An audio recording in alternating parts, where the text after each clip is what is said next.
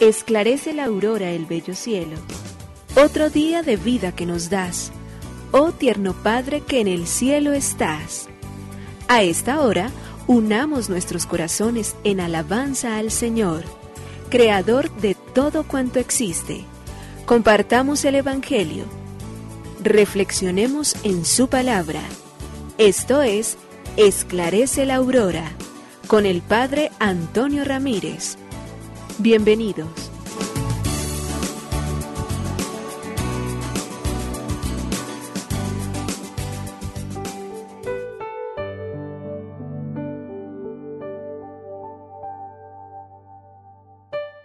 Con los muy buenos días, hoy es viernes 30 de junio del año 2023. Llega a su feliz conclusión 30 días de trabajo, 30 días de luchas superadas, 30 días en los cuales hemos enfrentado muchos y muy grandes nubarrones, pero también a la vez muchas y muy grandes alegrías.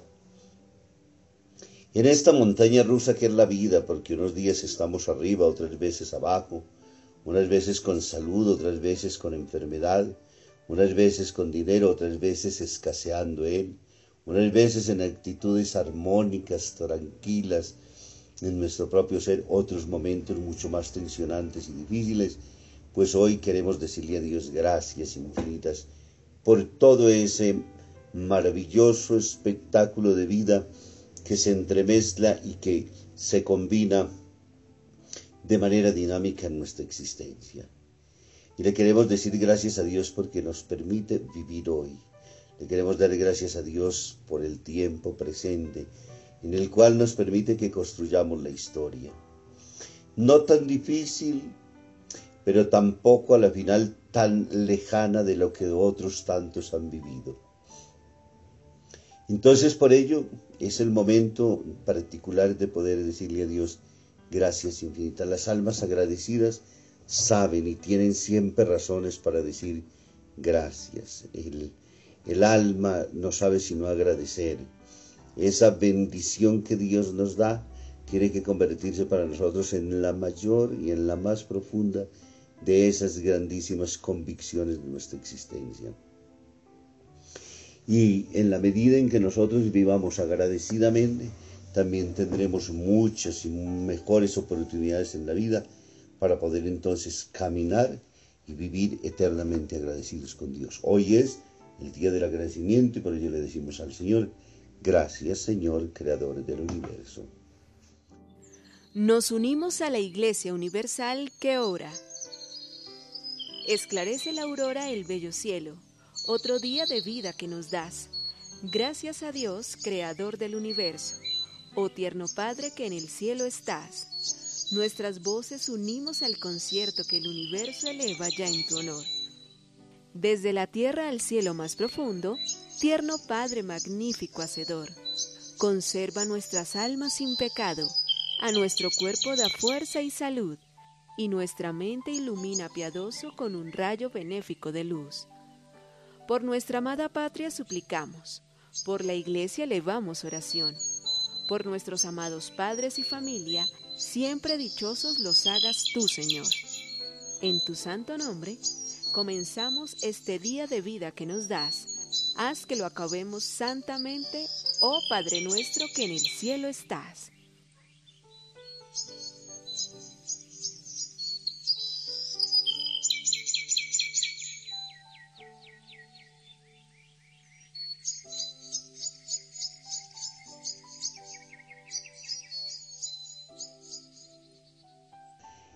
El hijo del ministro.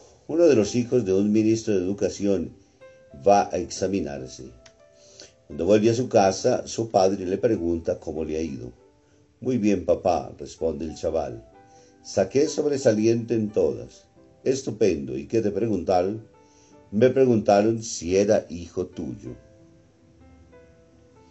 Sobresaliente por ser hijo del ministro.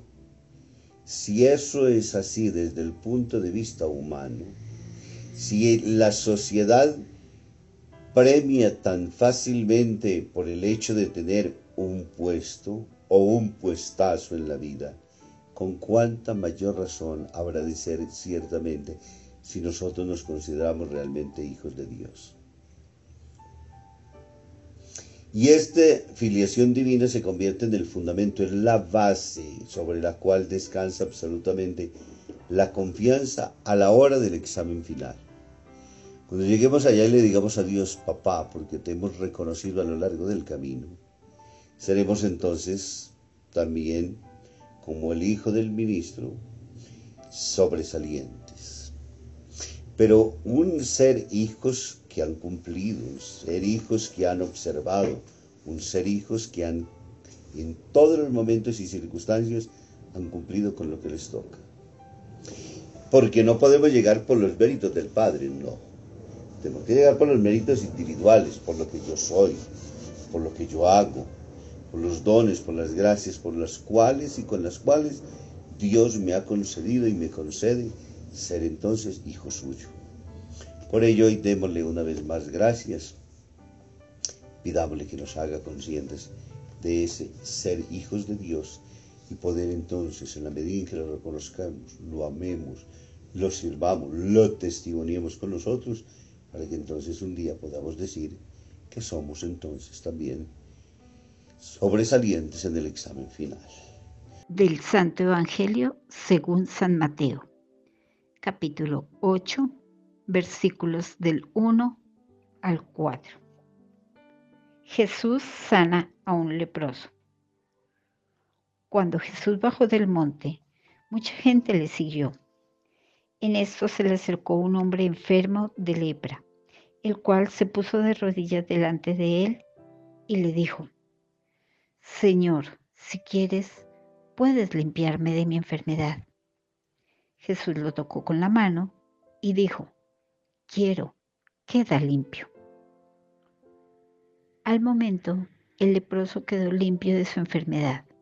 Jesús añadió, mira, no se lo digas a nadie, solamente ve y preséntate al sacerdote y lleva la ofrenda que ordenó Moisés, para que todos sepan que ya estás limpio de tu enfermedad. Gloria a ti, Señor Jesús. El Evangelio de Marcos, el capítulo 8, versículos del 1 al 14. Jesús hoy entonces se encuentra con una persona leprosa, la cual se arrodilla y le pide ahí, Señor, si quieres, puedes limpiarme.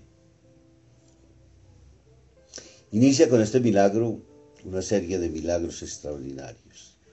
El capítulo quinto nos ha hablado a nosotros entonces de las bienaventuranzas y las ha actualizado Jesús como legislador de la ley. En el capítulo 6 nos ha venido hablando entre esa necesidad testimonial y ha ido caminando, avanzando entre el 6 y el 7. Y el 8 viene a dar entonces razón particularmente sobre lo que significa obrar según el querer y según la voluntad de Dios. Por ello aquí aparece entonces hoy ya el primero de los milagros. La primera que tenemos que resaltar es la actitud confiada, profunda, comprometida de parte del leproso.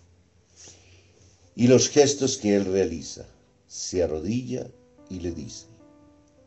Arrodillarse sabemos bien que solamente delante del poder absoluto, pleno, en ese que reconocemos como el creador y el hacedor de todo y por ello entonces delante de Él nos ponemos de rodillas.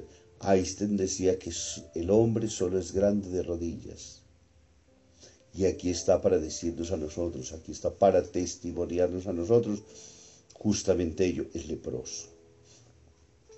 Y la segunda es una actitud profundamente confiada. Sé que tú eres Dios, sé que todo lo puedes y por ende entonces tú conoces ya, sabes de mi enfermedad, soy un leproso gente despreciada que le toca vivir en las afueras, que tiene que andar durante todo el tiempo golpeándose y gritando, leproso, leproso soy.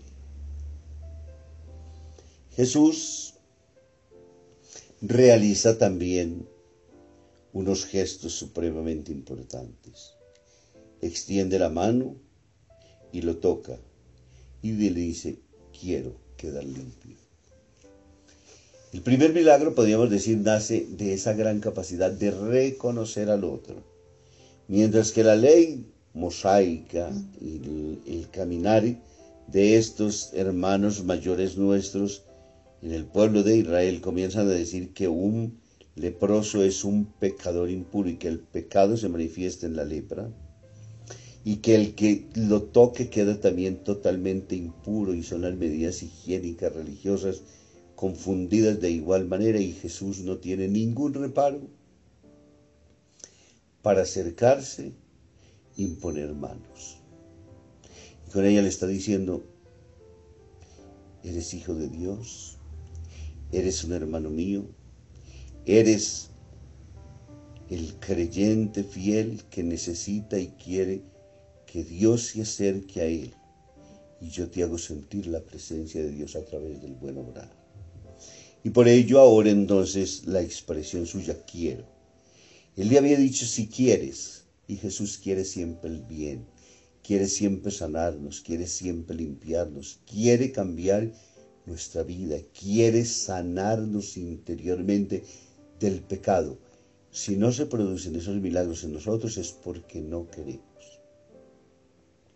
Y por ello decirle a Dios quiero es muy importante. A mí a veces en la consejería pastoral, en el ministerio que prestó aquí en la diócesis, a veces los papás preocupados terriblemente por sus muchachos, porque de pronto tienen instintos de suicidio, porque de pronto hay unas conductas demasiado disruptivas en el hogar, porque hay unas tendencias muy desajustadas socialmente.